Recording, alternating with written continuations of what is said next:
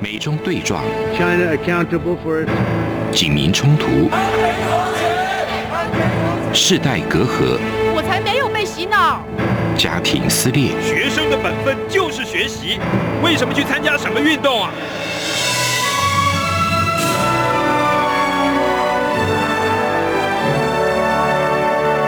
我们可以聊一聊吗？可以跟你说说话吗？我们聊聊好吗？我想好好跟你聊天。每周四晚上十点，由张明天跟大家聊聊天。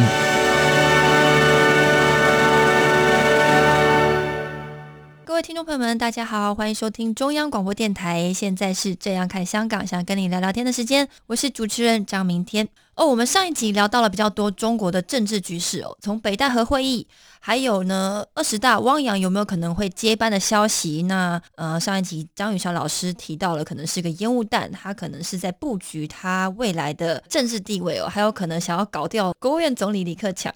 在聊到了习近平的近况，就是他一直在做学习 APP 的宣传，还有包括他种树的形象。接下来就要来看到我们这个节目最关心的香港的情势了。那原本信誓旦旦要在香港推出的反外国制裁法，却在八月二十号突然喊停。那这跟美国总统拜登八月二十一号突然任命新的驻北京大使伯恩斯两者之间有没有呼应关系呢？还有就是说，上一集我们有提到的，就是中国大陆持续整肃娱乐圈。那除了我小时候最喜欢的这个八点档《还珠格格》里面的小燕子赵薇，她最近突然被消失了，那谁都找不到她。那最近的新闻是说，她有可能是跑到了法国。这个消息都还要有待商榷。再来是香港的特区政府还宣布要修订电影检查条例，只要影片内容涉及到有违港版国安法有关的规定呢，或者是疑似对国家安全不利的情节，都不允许上映。所以呢，我们以前最喜欢看的港剧，不管是周星驰啊、周润发啊，会不会都变成只剩下只能看那些歌颂强人统治的东方红，或者是可爱中国、我爱你祖国等等的红剧？那我们今天一样呢，邀请到两岸政策协会的研究员张宇韶老师，欢迎您。主持人，各位线上听众，大家好。张宇韶老师继续的来请教你哦。我们现在焦点要放在香港。前阵子人大信誓旦旦的说要推这个反外国制裁法，他跟全世界为敌哦。可是突然在八月二十号喊停，您觉得这个情况它是什么的背后因素？上一集节目啊，稍微有聊到现在中国的政治氛围嘛。香港啊，基本上的议题一定跟中国的政治氛围是息息相关的哦。这个大概从反送中以来，基本上都反映这样的内容，所以原则上应当是中共内部的政治情势越保守，那么对于香港的政治跟经济跟人权的枷锁会更勒紧才对。但有个议题啊，就反得非常非常奇怪啊，就是呢那个反外国制裁法，人大在六月的时候就通过了。我们知道人大就是中国的这个立法部门嘛。林郑月娥啊，那时候啊也高举政治正确，说他虽然没有说香港一定会配合，但是呢，他第一个地方是表态，有个很重要背景值嘛。为什么人大要通过这个东西呢？那就是面临西方国家针对新疆啊、香港啊相关的议题，对中国实行的许多的经济制裁嘛。嗯，不论是川普政府也好，或是后来的拜登，再加上呢，拜登最近这上半年跑去了欧盟啦、北约啊这些国家，再加上还有那个新疆棉的事情哦，所以引发了许多的震惊效应嘛。按照中国的战狼外交的这个做法。他不断呢，在各个国家外交事务之中去主动挑起啊冲突嘛，所以说呢，在对内宣传的部分，他也必须要有所作为，因为我们说过，外交是内政的延长。我们可以了解，其实一般国家的政策一定也有软跟硬，或是鸽派跟鹰派嘛。这个鹰派理论上应当是由军方来担当嘛。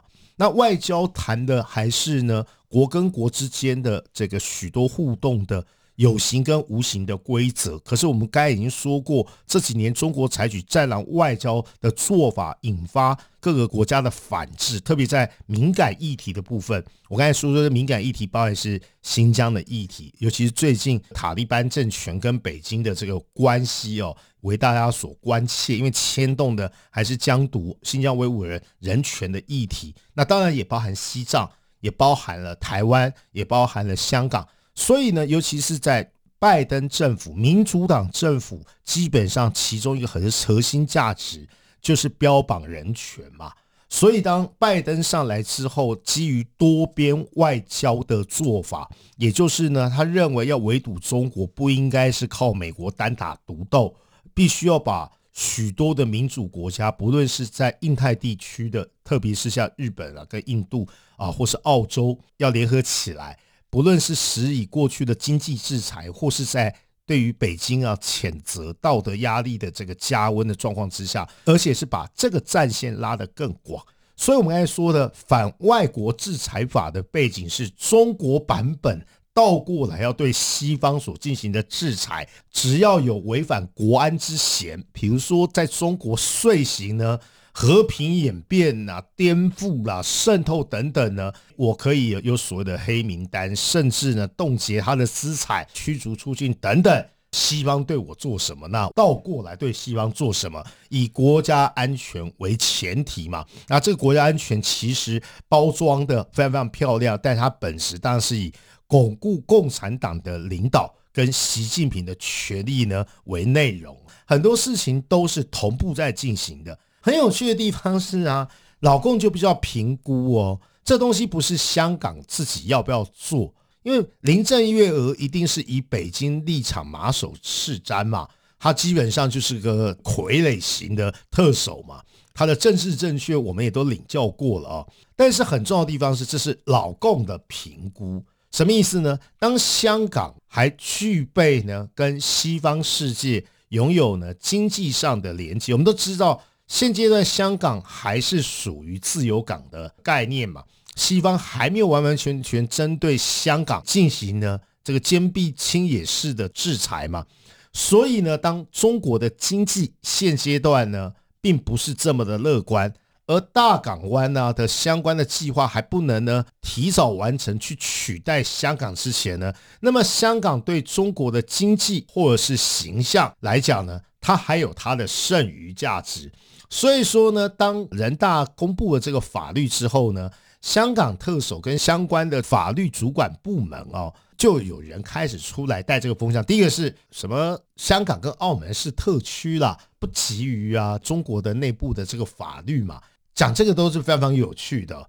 这些风向带出来，只给大家几个可以观察指标。第一个，中国的经济真的不好，所以说呢，香港对外的这个窗口呢，地位呢，当深圳还没有办法完全取代之前，中国还是需要香港的这个经济。而如果中国还需要香港这个经济橱窗，那么呢，现阶段呢，它的这个独立关税哦，或者是呢跟美元挂钩的相关的议题呢，就不应该过于照进。政治上已经呢完完全全跟中国同步了，可是经济社会上呢？是不是可以在这个敏感的时间呢放软？我觉得这是第一个呢可以观察的。长期来讲，我认为有一天呢，当香港的地位对中国来讲食之无味、弃之可惜，没有那么多的剩余价值啊跟附加价值的时候呢，他一定会大拉的直接讲说呢，中国法律在香港一体适用，那么就真的完完全全是一国一制了。现在我们说的香港跟中国一国一制，指的多数都是政治面向、人权面向或是法律面向。可是呢，拥有最后的那一个遮羞布，叫做经济这个面向呢，稍微可以留那么一点点的空间。各位想想看，如果中国提出了反制裁的相关的法律给予香港的话，那么是不是引发呢全世界外国资本啊，就是 FDI 啊，在香港的这个资金啊？它一定全部都撤离的嘛？或者是说呢？那美国当然会螺旋状的报复嘛？比如说取消香港自由港的地位，美元呢基本上就跟那港币啊就脱钩了嘛？就不把港币视为是个独立的货币，然后呢，把它视为人民币。这么做对于现阶段今年以来中国内需疲乏或是呢摇摇欲坠的经济来讲，这是不是一件好事？所以呢，我认为现阶段香港没有纳入这个法的范围，基于政治上的考量，中国经济的考量。所以呢，最后的另外一个观察点是什么呢？美国新派啊，这个伯恩斯啊担任驻中国大使，我认为不是对伯恩斯的这个人。是针对呢美国整个对中国的外交政策这个事而来的，因为伯恩斯他虽然担任过副国务卿呐，但是他真正的专业啊反而是希腊事务，很少有那个驻中国大使不会讲华语的。嗯，伯恩斯他会讲非常流利的这个希腊话，然后他对北约事务啊也非常非常熟悉，但是他不是中国专家。虽然最近几任的中国大使也都不是中国专家，可是，一叶知秋的观察点是什么？北京了解到这个伯恩斯的布局呢，就很符合呢拜登的外交政策。什么外交政策呢？借重他跟北约、跟欧盟之间的关系。他因为他过去当过美国驻欧盟代表嘛，所以呢，这刚刚好呢是北京呢倍感压力的一环。前面我们说过。拜登联合了欧盟这些国家，对中国实行道德谴责，对中国准备寄出的经济制裁。欧洲议会呢，基本上都已经跟进了。所以呢，重点不是伯恩斯的任命，你也可以说是了，但是他不是挑明伯恩斯这个人，反而是什么呢？针对伯恩斯背后的代表的美国舆论的氛围，拜登的外交政策，还有呢，对于呢欧盟国家的影响力。不要呢变成是一个火烧连环船。简单讲，指标就是我刚才说的香港。你明明知香港的议题、新疆的议题、西藏的议题呢，是法国啦、英国啦、德国这些国家关注的重中之重。如果现阶段呢，直接呢在香港采取呢非常左的、非常 radical、非常激进的做法的话，这可能呢也不符合中国的利益了。呃，所谓的那个反外国制裁法不急于香港了，对北京来讲，特别是我说北戴会火已经烧得够多了，阵线开的有够广，所以呢，留有一点余地哦。大家老是问一个问题：是习近平跟拜登啊，何时会有正式的会面嘛？不论是线上的，或是正式的，或非正式的领导这种峰会，国事访问还比较久。极有可能就是在十月份、十一月份的 APEC 的领袖峰会之中，他们会会面嘛？习近平有硬的一手，习近平有软的一手，软硬之间才跟对手会有议价谈判的筹码跟空间嘛？香港可能可以视为，我说它不是绝对软，它只是相对的软，让西方国家认为中国不至于啊匪夷所思到一种地步，留有余地啊。对习近平在。讨价还价的过程之中呢，策略上相对来讲是比较有意义的。反外国制裁法，它的对象就是外国，所以我就想说，反外国制裁法变成说，您刚刚提到的是，它对习近平来说，它是一个筹码，可以跟美国总统拜登谈判的一个筹码。因为驻北京大使他这个职位已经悬空了十个月嘛，那为什么在这个时间点他要任命一位？你刚刚说伯恩斯这个人不是这么重要，那但是为什么是在这个时间点他任命驻北京大使？所以等于说反外国制裁法跟美国的这个动作两边有一点在互相通气的意味。对外交有时候传达的一些讯息哦，一般人会觉得无关，但有时间上的一些因果或是政策上的连锁。最主要背景是今年四月份、五月份的时候，那个联合军演嘛，北约这些国家也到印太地区，甚至呢跟日本进行联合军演，这些策略部署都是连锁的。一方面呢，拜登着手去做这样的事情，然后呢，六月份人大通过了反外国制裁法嘛，这个人事呢的宣布呢，其实某个程度上就是华府在喊。第一步的将军呐，就看你北京该怎么回应了。嗯嗯。可是其实北京可以稍微松一口气，为什么呢？因为美中关系在最近阿富汗的议题之中呢，对拜登总统来讲，最主要的当务之急啊，是如何在八月三十一号嘛要撤军嘛。可是额外又杀出了那个 ISSK 哦，恐怖组织在阿富汗喀布尔的国际机场进行恐攻嘛。所以说，中东情势或者是现在阿富汗的问题，反而不是美中之间最重要的议题。就美中的这些博弈、大国政治，在中亚这个议题中，我们可以看得到。可是现阶段短时间之内，影响美国对外政策的主变数，恐怕一时之间是阿富汗的议题。所以呢，这时候习近平就稍微可以喘口气嘛。最近这个习近平的对内的动作这么多，恐怕就在看说你那个西方国家英国啊跟美国关注的是阿富汗难民的问题，跟塔利班啊未来的外交的互动嘛。其实长远的趋势，我还是对香港的未来是悲观的，因为习近平只要他脑袋还是想的中共二十大之后的权力布局，还是有什么几个一百的这些想法的时候呢？美中关系的本质跟呢全球政治的议题基本上性质是不变的，所以香港的议题一定是镶嵌其中了。好，我们节目到这边先休息一下，马上回来。feel 出感动，让爱飞翔，带您认识台湾文化之美。RTI 有一个姑娘，她有一些任性，她还有一些嚣张。哎呀，我小时候最喜欢的《还珠格格》呢，每次回到家必看的电视剧。当时书包丢着，然后就是功课丢着，就是先看《还珠格格》。而且我当时好喜欢小燕子，所以她出的专辑呢，每一首歌我都会唱。后来呢，随着我长大，然后看着她嫁人，然后呢，她没有专注在娱乐圈里面生根，他还跨足到了这个政治圈、金融圈。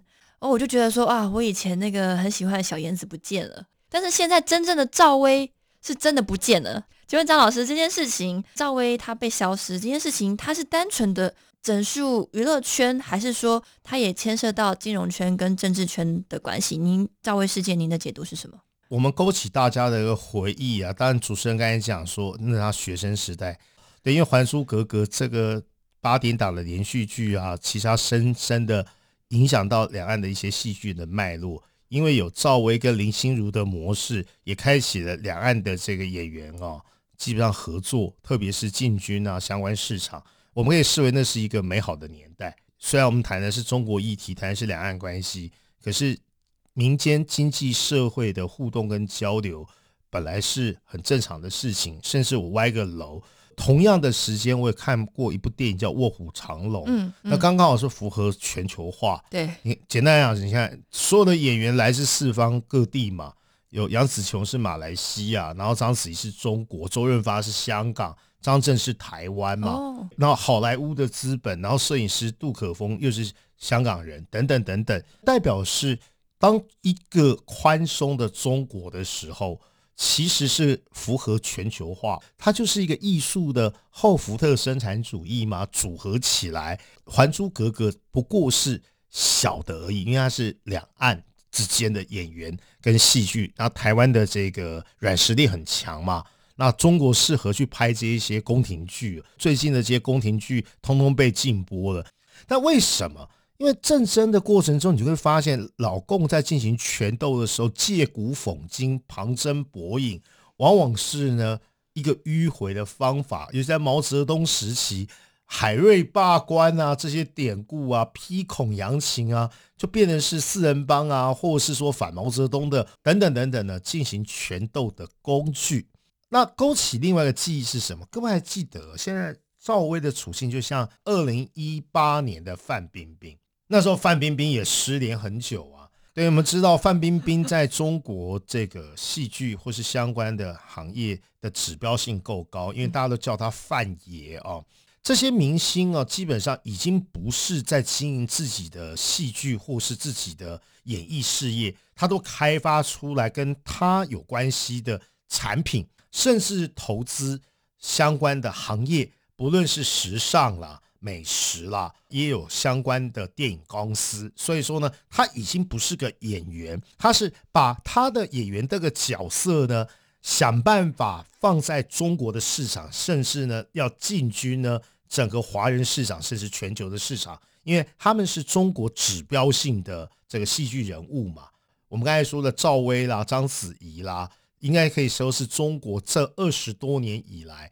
都是中国影剧圈的指标性的人物哦，那现在就会很麻烦的地方是，演员最基本的问题是我们都知道，为了逃漏税，你会有 A B 约嘛？公开的经纪约跟你私下签的，一定会有一个很大的落差。我认为这也不是只有中国，全世界应该都有这样的问题。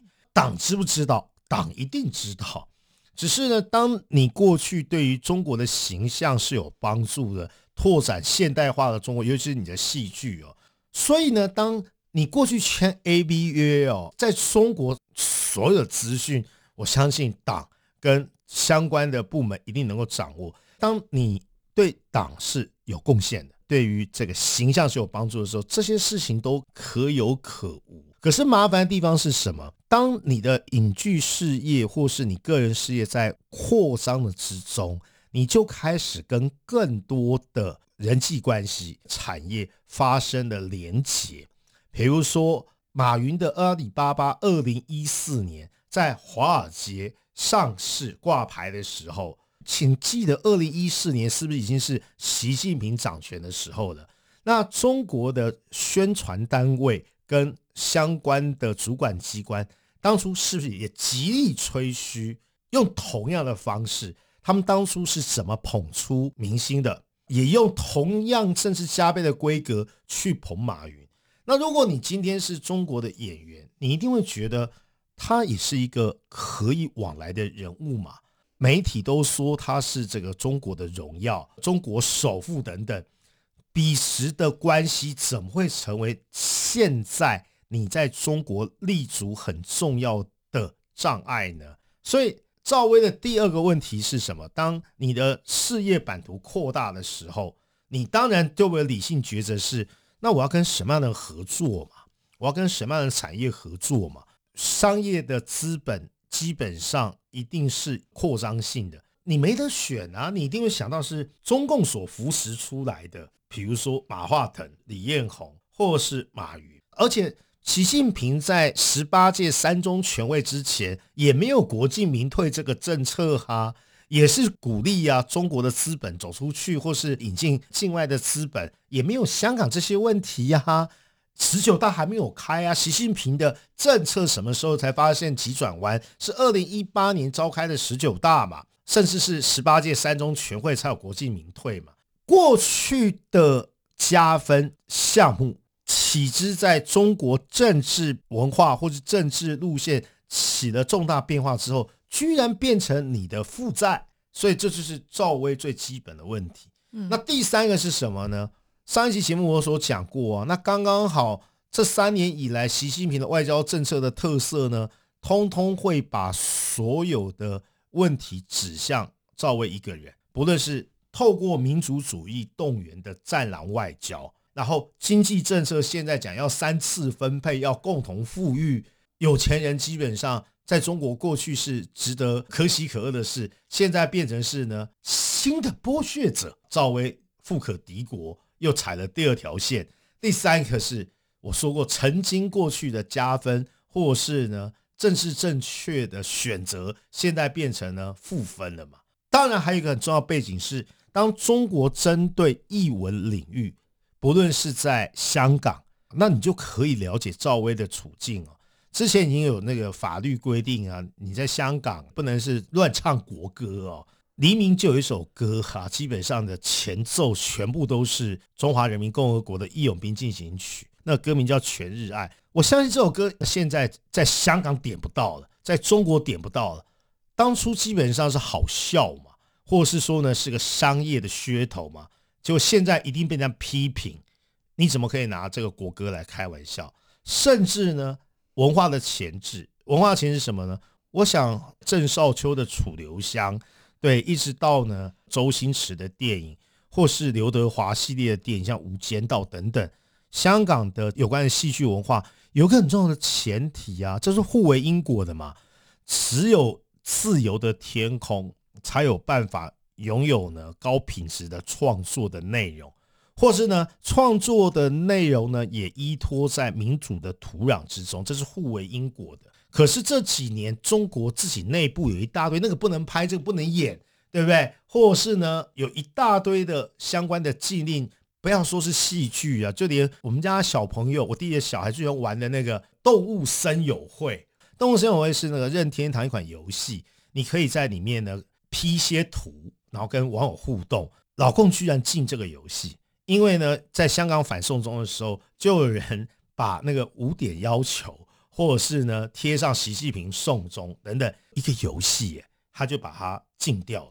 那我们要说的地方是呢，当中国本身是这个样子的时候，我对香港未来译文文化更悲观。为什么？赵薇效应现阶段引发而来是什么？